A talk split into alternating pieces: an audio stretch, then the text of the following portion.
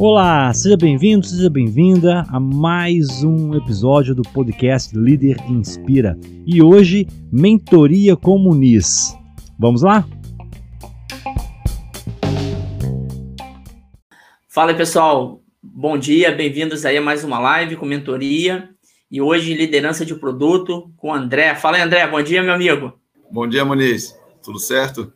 Beleza, cara, beleza. Obrigado pela tua presença. E a galera que vai estar chegando aqui no LinkedIn, pessoal, hoje o André ele vai fazer perguntas acerca de liderança para produto, especificamente para PO ou para PM.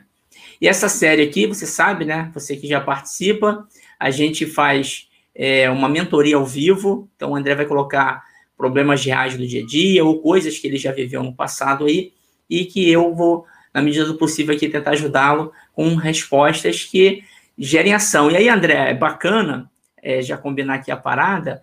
É, a Ionara teve aqui ontem, cara, não sei se você assistiu, e ela veio pela segunda vez, trazendo algumas ações que ela conseguiu fazer com base na mentoria. Então, os resultados dela foram muito legais, e eu espero aí que você consiga também, cara, é, ter resultados interessantes aí com essa mentoria. Queria que você já se apresentasse aí para a galera e também já engatasse na primeira pergunta. Obrigado aí pela tua presença, cara.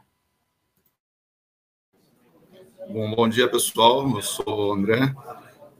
Trabalho como PO já há um ano e, e alguns meses, né? E é sensacional. Eu quero parabenizar aí o Muniz aí por essa iniciativa, né? Muito bacana. E também pelo conteúdo de, de todas as, as lives que ele tem feito. Ô Muniz, é, uma coisa que tem é, me incomodado é como nós podemos manter, por exemplo, o time motivado e ao mesmo tempo produtivo. Né? Porque nós sabemos que a, quando você foca na produção, a tendência da, da criatividade é cair, né? E a motivação também. E como que nós conseguimos, né, como líderes e POs, é, manter esse, esse time aí vibrando, motivado e produtivo ao mesmo tempo? Legal, André. Essa tua pergunta é muito interessante, porque é um dos grandes desafios de todos os líderes, né? E você, como PO, quem está chegando aqui, quem é PO, PM, independentemente do cargo, né? A gente está falando aqui de produto, é um desafio enorme, né, André? Porque às vezes as pessoas entendem que a autonomia que a agilidade traz, por um lado, ela é sinônimo de fazer quando quer as coisas, fazer de qualquer jeito. E não, né, cara? A gente tem que balancear, né? a criatividade com produtividade. Deixa eu só entender, você está com a cidade que você está aí, só para eu saber? Eu, eu estou na cidade de Brusque, Santa Catarina. Ah, legal, Brusque, muito maneiro, muito maneiro. Eu tenho muitos amigos aí no, em Santa Catarina, Floripa, Joinville, então você está em Brusque. Santa Catarina, né? Não vou fazer, não vou passar vergonha aqui, rede nacional não, né, cara? Não, é isso mesmo.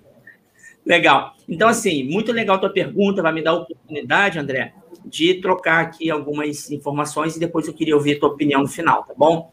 Então, vamos lá. A gente está saindo desse modelo tradicional que realmente, né, André, a gente precisava muito focar na produtividade. Inclusive, as pessoas, elas precisavam ficar ocupadas 100% do tempo, né? Porque a gente trabalhava mais com a mão, com o músculo, era a famosa mão de obra. E nesse modelo novo, que a gente tem visto aí nas organizações mais inovadoras e produtivas, a gente precisa trabalhar mais com o cérebro das pessoas, né, trazendo a criatividade que você falou.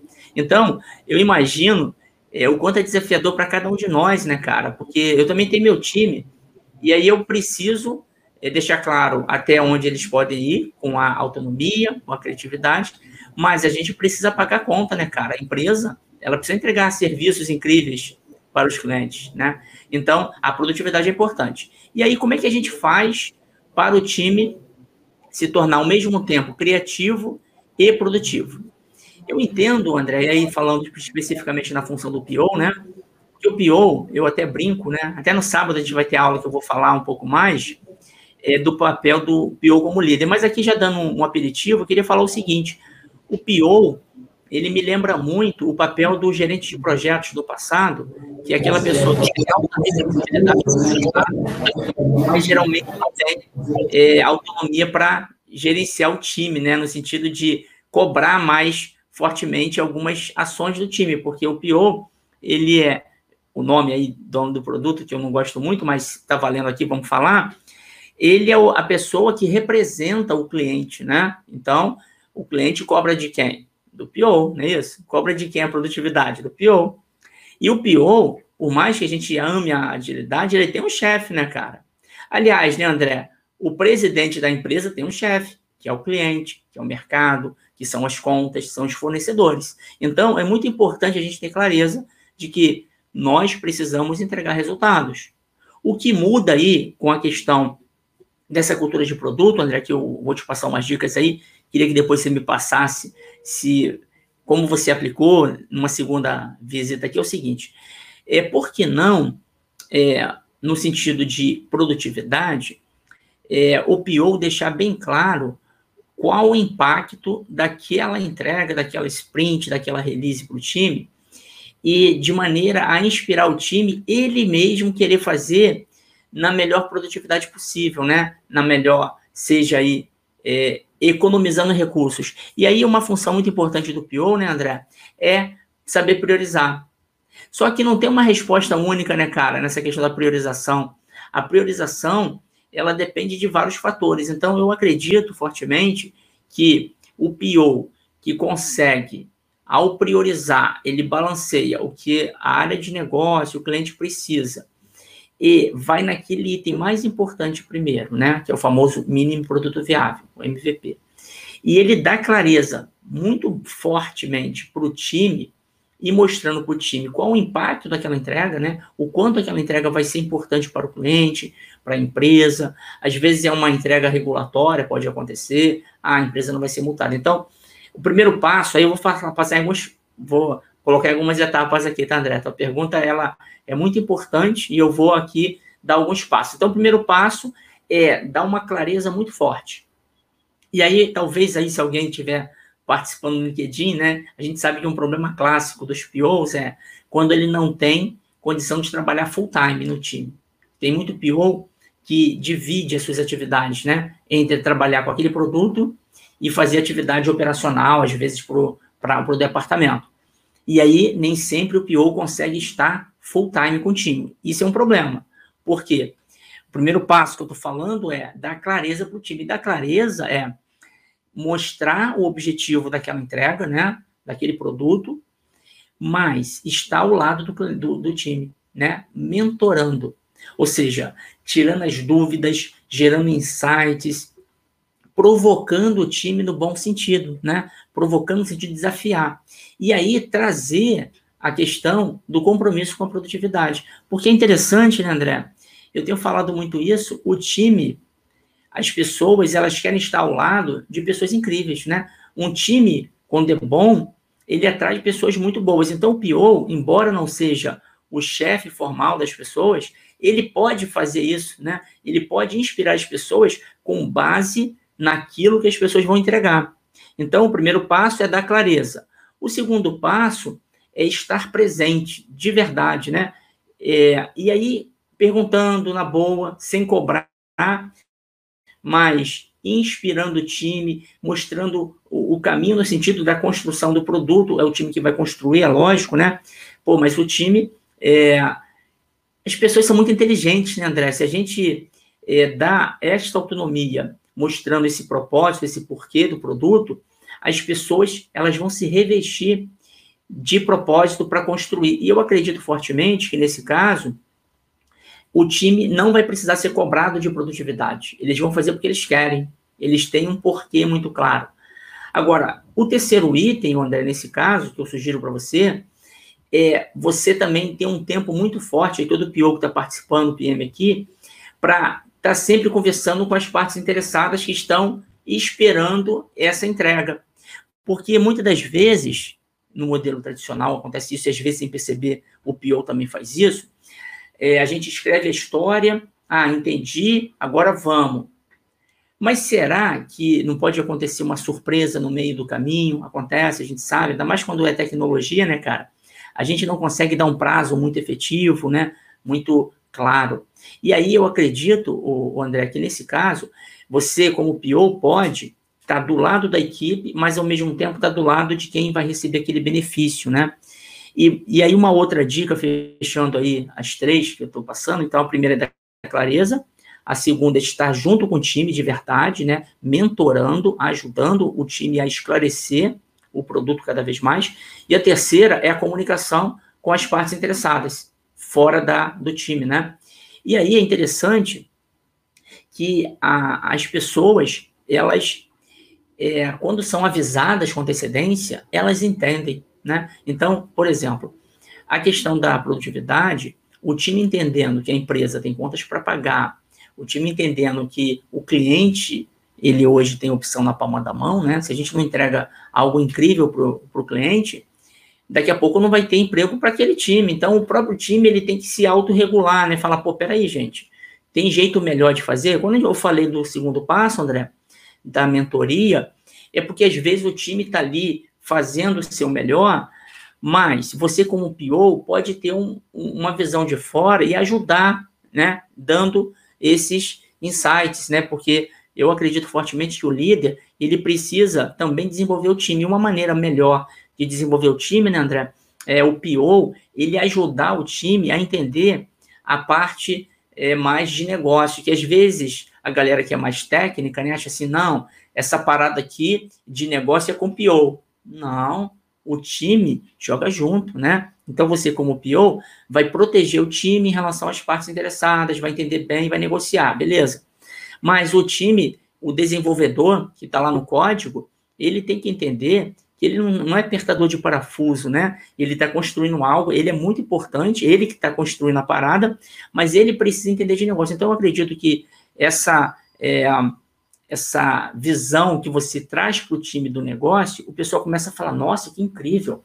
Aí colocou em produção. Tem que trazer o resultado para o time. Olha que legal, cara, aquele app que a gente fez pô, aquele aplicativo, aquela parada, cara, olha quanto retorno, olha, a empresa está faturando mais, aumentou a receita, minimizou, é, aumentou a satisfação. Então, esse negócio, eu acredito que, às vezes, né, André, falta essa conexão nas squads, né? É, parece assim, não tem jogo de vôlei, às vezes vem um saque que cai entre dois jogadores e ninguém vai na bola e aponta para o outro ou vai dois e se choca. Eu tenho impressão, e olha que eu converso com muita gente boa de mercado aí, muito PO, PM, Scrum Master, Agile Coach, eu tenho a impressão do seguinte, às vezes parece o seguinte, ah, essa tarefa é do Scrum Master, ah, não, é do PO. Aí fica aquela bola dividida, ninguém faz. Eu estou desafiando os meus alunos a fazer o seguinte, vai lá e faz.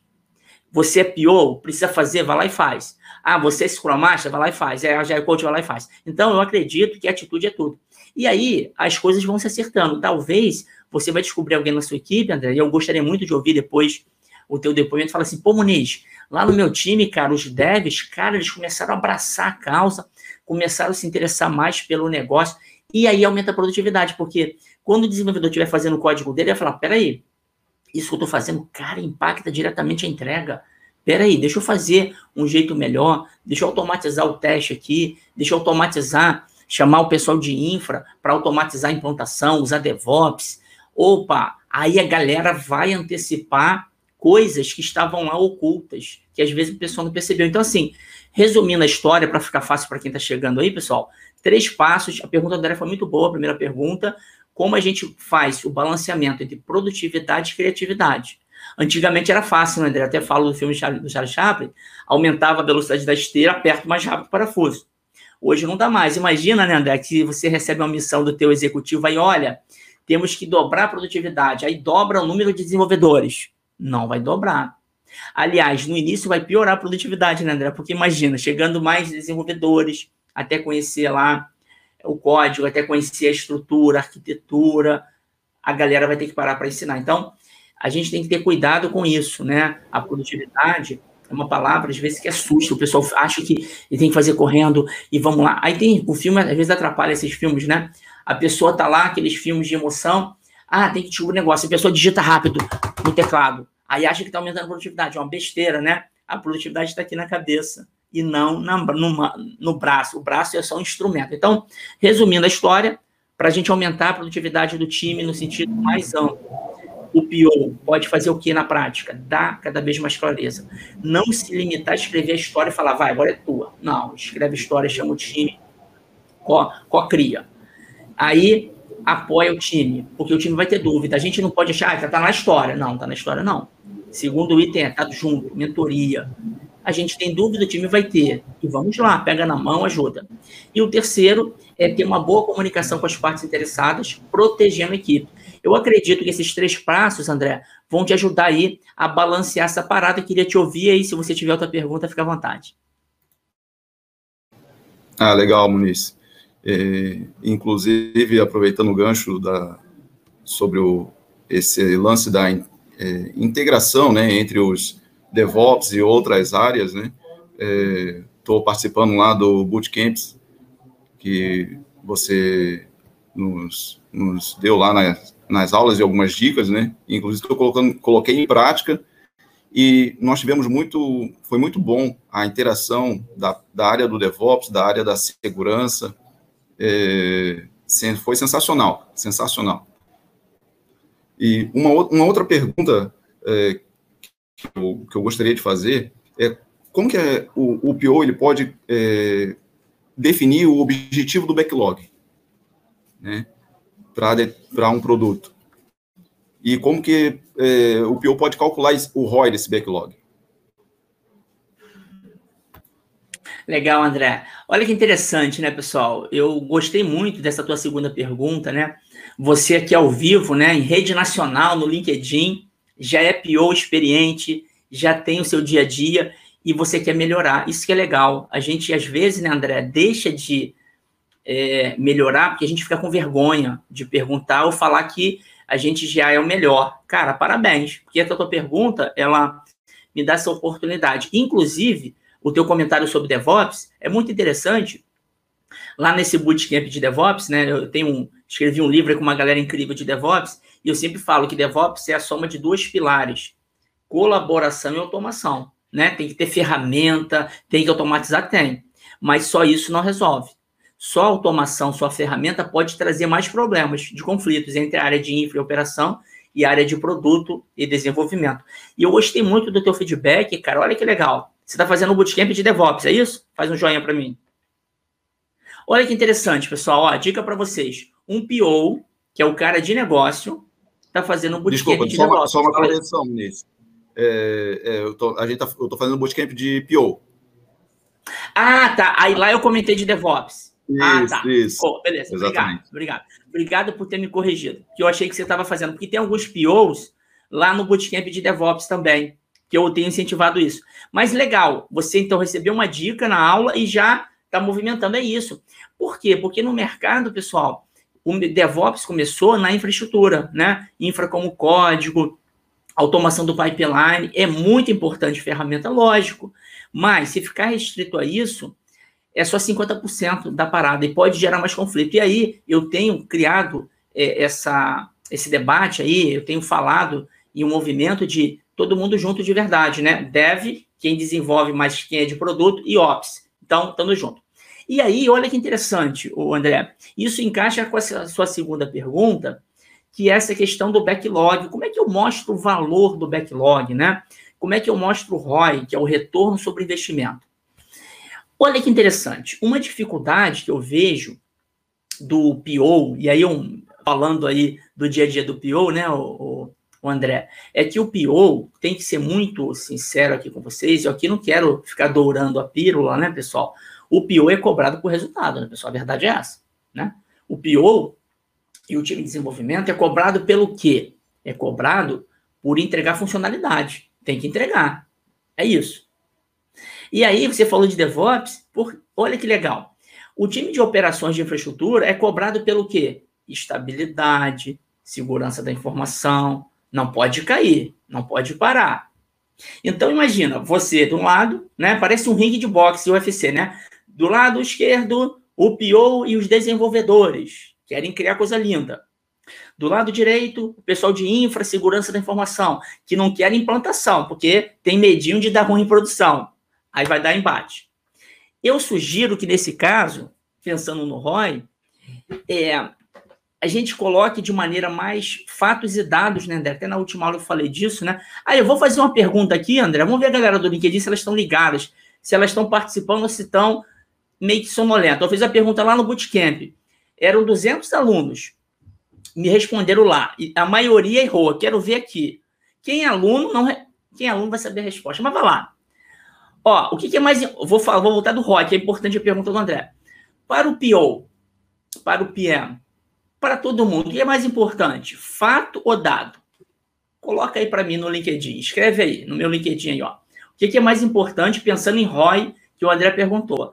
Fato ou dado? Escreve aí. Eu vou até olhar aqui se a galera está escrevendo, André, eu vou voltar para a tua pergunta. Vai lá, pessoal. Fato ou dado? Eu quero aqui a, pergunta, a resposta. Vamos lá. Colaboração, né? Vocês têm que trabalhar também, pô. Me ajuda aí. E não fica com vergonha, não. É, pode errar, beleza? Só acerta quem erra. Só aprende quem tem coragem de errar. Então vamos lá. Não fiquem com medo de errar, não. Bota aí fato ou dado? Ó, dado. Ó, a Denise falou. É, a Dani falou, o Marcelo, dado, a André, a quem mais aqui? A Sandra. Pô, quero mais aqui, ó. Vamos lá. Fato ou dado? Todo mundo colocando dado. Excelente. Todo mundo colocando dado. Ó, o Neilô, o Neilô estava na minha aula, ele colocou fato aqui, né? Bobo não, hein? A Fabiana colocou fato, a Maria Gomes, legal.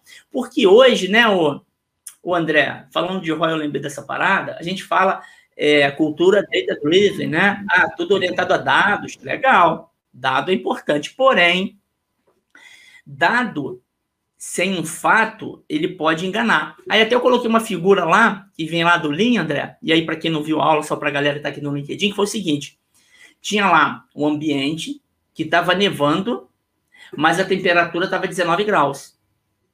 E aí? O dado fala 19 graus. O fato está nevando. Eu vou acreditar em quê?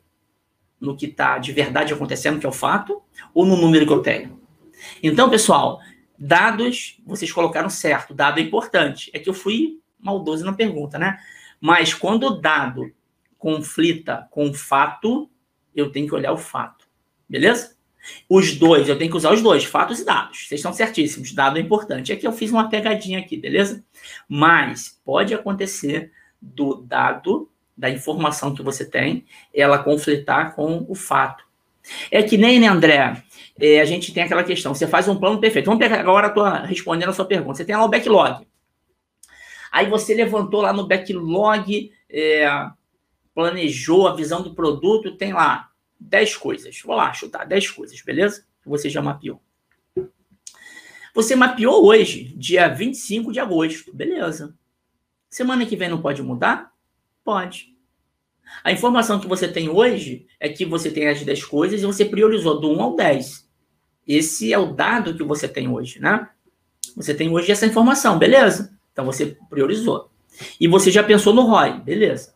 Semana que vem, um concorrente de vocês, ou alguém vem com uma ideia, um estagiário ou a estagiária vem com uma ideia nova da área de negócio, falou contigo, falou, cara, olha só, aquele item 10, cara, a gente tem que passar para o item 1. Por quê? Porque o nosso concorrente fez isso, ou tem uma oportunidade, a gente conversou com o cliente. Agora é um fato, né? O dado anterior era, porra, fizemos um montão de reunião, ah, era aquilo, mudou. Então, pensando em priorização, André, eu diria o seguinte: nós temos que ter humildade que o que a gente tem de verdade hoje pode ser enganoso amanhã, né? As coisas podem mudar. Então, o PO, ele tem que sentir dono mesmo do produto nesse sentido. Cara, o sucesso do produto é o cliente usar a parada. Essa é outra coisa, aí eu vou falar de fatos e dados aqui, né, André? É, a gente fez uma pesquisa com o cliente. Legal, o cliente falou, a gente tem todos os dados, porra, maneiro. Mas o cliente pode não usar o produto, e aí? O que, que vale mais? A pesquisa que ele respondeu ou a adesão ao produto? Tem até um exemplo que eu falei na aula lá, acho que vale colocar aqui. A Coca-Cola, em algum momento do passado, ela estava preocupada com a Pepsi, que a Pepsi tinha um gostinho mais docinho, e ela fez uma pesquisa às cegas, né? Esse é um caso muito interessante de produto, não produto digital. E ela, na pesquisa às cegas, André, o que, que aconteceu? As pessoas escolheram a Pepsi como mais gostosa, que estava mais docinha. Aí ela mudou, ela fez a New Coke. E aí, dados, né? Os dados mostravam que os clientes queriam. Ah, lindo! Ela criou New Coke, que ninguém bebeu, cara. Porque tomar um golinho é uma coisa. Agora, tomar sempre é outra. Então, é isso que eu queria te falar do backlog, cara. E o ROI, a gente tem que ter essa humildade, né? A verdade de hoje é a mentira de amanhã. Então, falando de ROI agora. Um desafio do PO, que eu juntei aqui a tua pergunta com o DevOps e com operação. Um desafio do PO, né, André, é que vocês são cobrados por funcionalidade. Mas, no final das contas, a gente tem que entregar valor para o cliente. Então, o ROI, ele vai ser verdadeiro lá no fundo, quando o produto, quando a release, quando a funcionalidade, não é quando ela é implantada, é quando ela gera transformação no cliente. É quando o cliente usa. O ROI verdadeiro aí, porque se a gente pensar no curto prazo, ah, implementamos funcionalidade, parabéns, aleluia, irmãos, todo mundo feliz, né? Maneiro. Mas, aí a gente implanta um novo aplicativo. 10 milhões de downloads. Nossa, parabéns, incrível. Aí uma semana depois vem a pergunta: quantos estão usando? Aí ninguém tem essa informação. O dado é importante. Quantos estão usando? De 10 milhões de downloads, depois de uma semana, 100 mil. Nossa, 100 mil? Caramba, só, 10, só 1%? Uhum. Aí vem outra pergunta. Quais as funcionalidades mais usadas? E não sei. Ué, tem que ter o dado nessa parada. Ah, vamos buscar. Então, eu entendo que o ROI ele tem que é, permear de ponta a ponta, né? Aí, agora, eu falei do geral, que não vai depender só do PO essa parada, talvez, né, André? Mas eu queria falar para você, cara, tentar te ajudar aí. É, busca sempre o cliente de que, que te pediu a parada, né? Pode ser área de negócio, onde você trabalha, mas na boa, sem confrontar, conversa com essa pessoa que te pediu e tenta conversar com o cliente dessa pessoa. Eu brinco, né, que é o cliente do cliente. Ou seja, se você conseguir entender, porque alguém te pede alguma coisa, não é porque ela quer, ela acordou já, ah, eu tô de bobeira, vou pedir um negócio lá pro André. Não. Ela pediu porque alguém pediu para ela, entende? Pode ser o chefe dela que pediu, Agora, por que o chefe dela pediu? Porque ele ouviu alguma coisa no mercado, talvez, entende? Então é um desafio. O ideal nessa parada é quando alguém te pedir, é que tenha sido feita uma descoberta, né? O ROI, ele tem que estar associado com isso, né, cara? Qual é o problema que ele vai resolver do nosso cliente? Então, tentando tangibilizar essa pergunta, eu acho que vocês poderiam, aí no time de vocês, criar um jeito de vocês, né, mesmo, olhando o contexto da empresa de vocês, para criar esse ROI, né? Ah, qual o retorno de investimento? E aí eu vou te dar uma última dica, para ver se dá tempo para você fazer mais uma pergunta.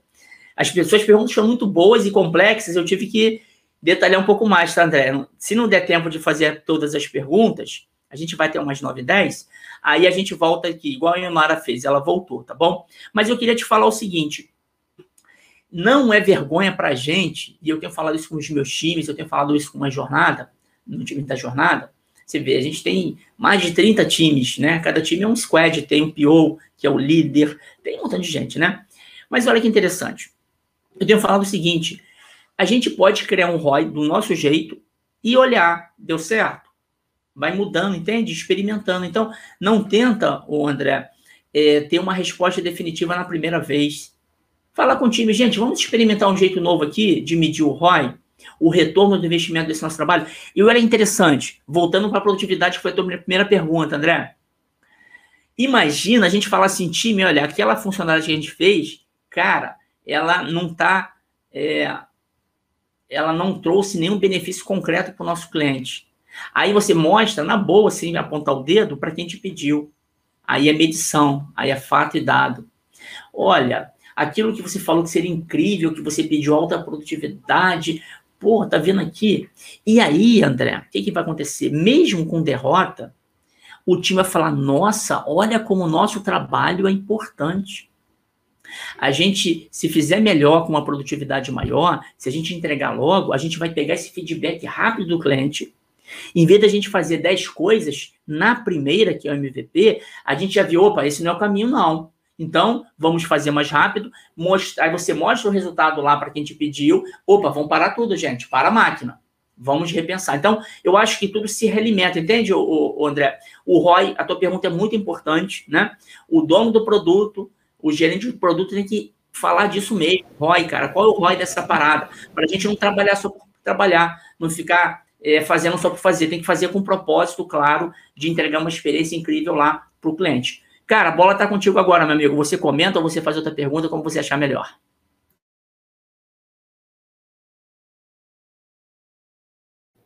Beleza, Muniz. Foi muito bacana essa tua dicas aí. Com certeza a gente vai colocar em, em, prática, né? E uma outra pergunta que eu gostaria de fazer é como que nós podemos é, dar um objetivo para o backlog? Né? Um objetivo, como assim? Um objetivo de negócio? Explica um pouquinho melhor, por favor. É, porque na, na sprint o, o PO ele dá um objetivo para aquela sprint, certo? No backlog ele tem um objetivo ou não? Ah, entendi.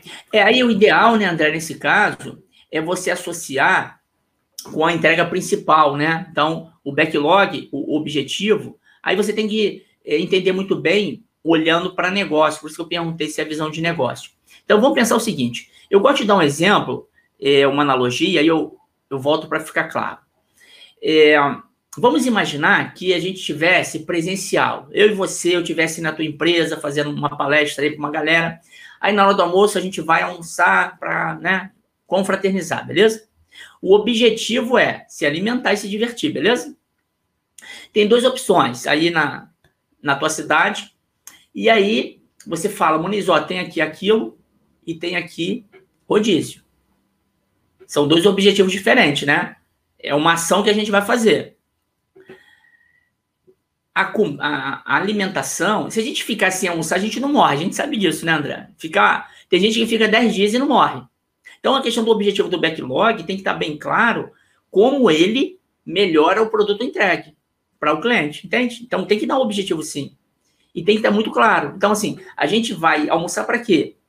Em tese, seria para a gente ter energia para continuar.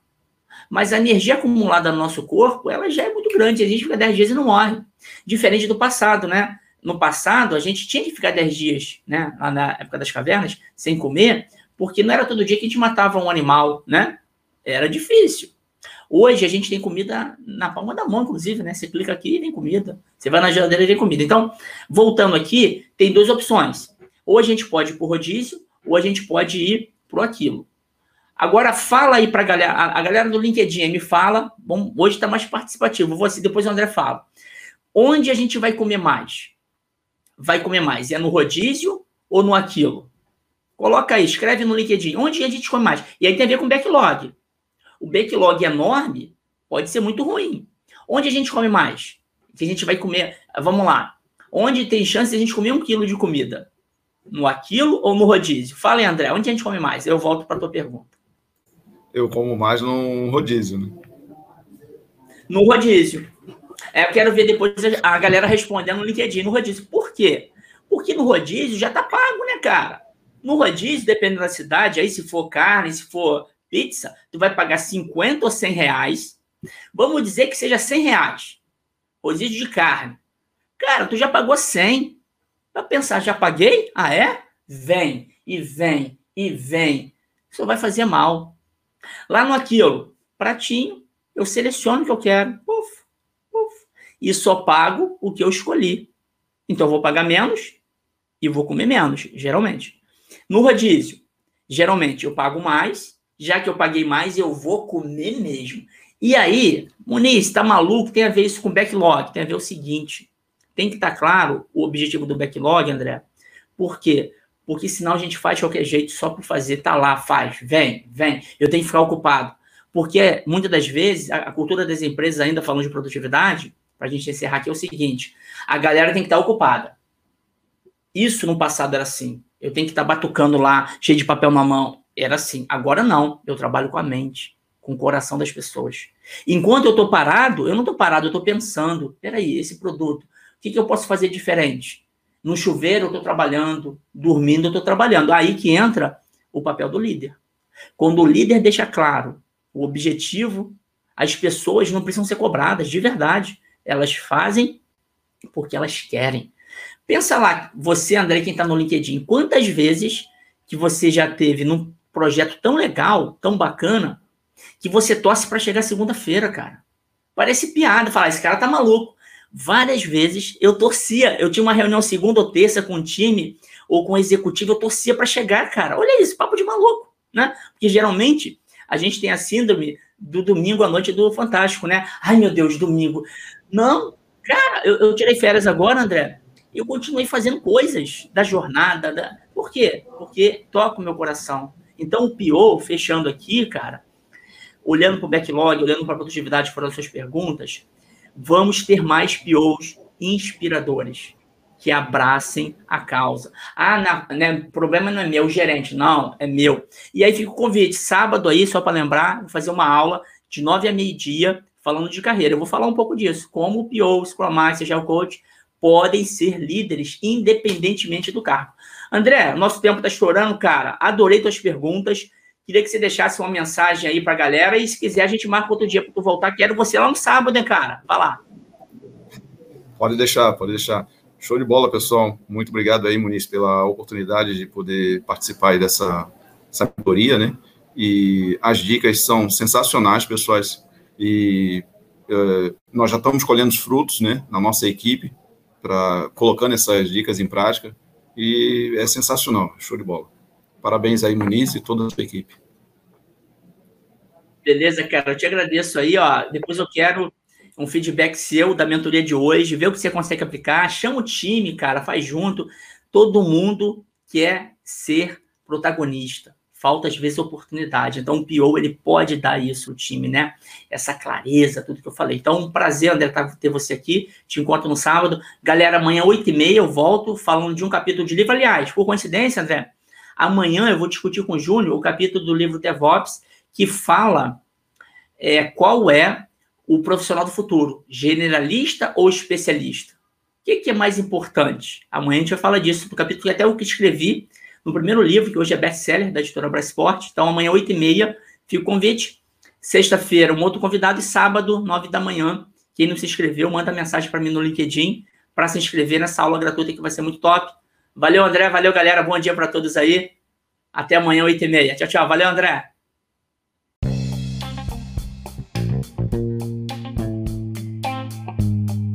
Espero que tenha gostado. Já se inscreva aqui no canal e te aguardo no próximo episódio do Líder Inspira.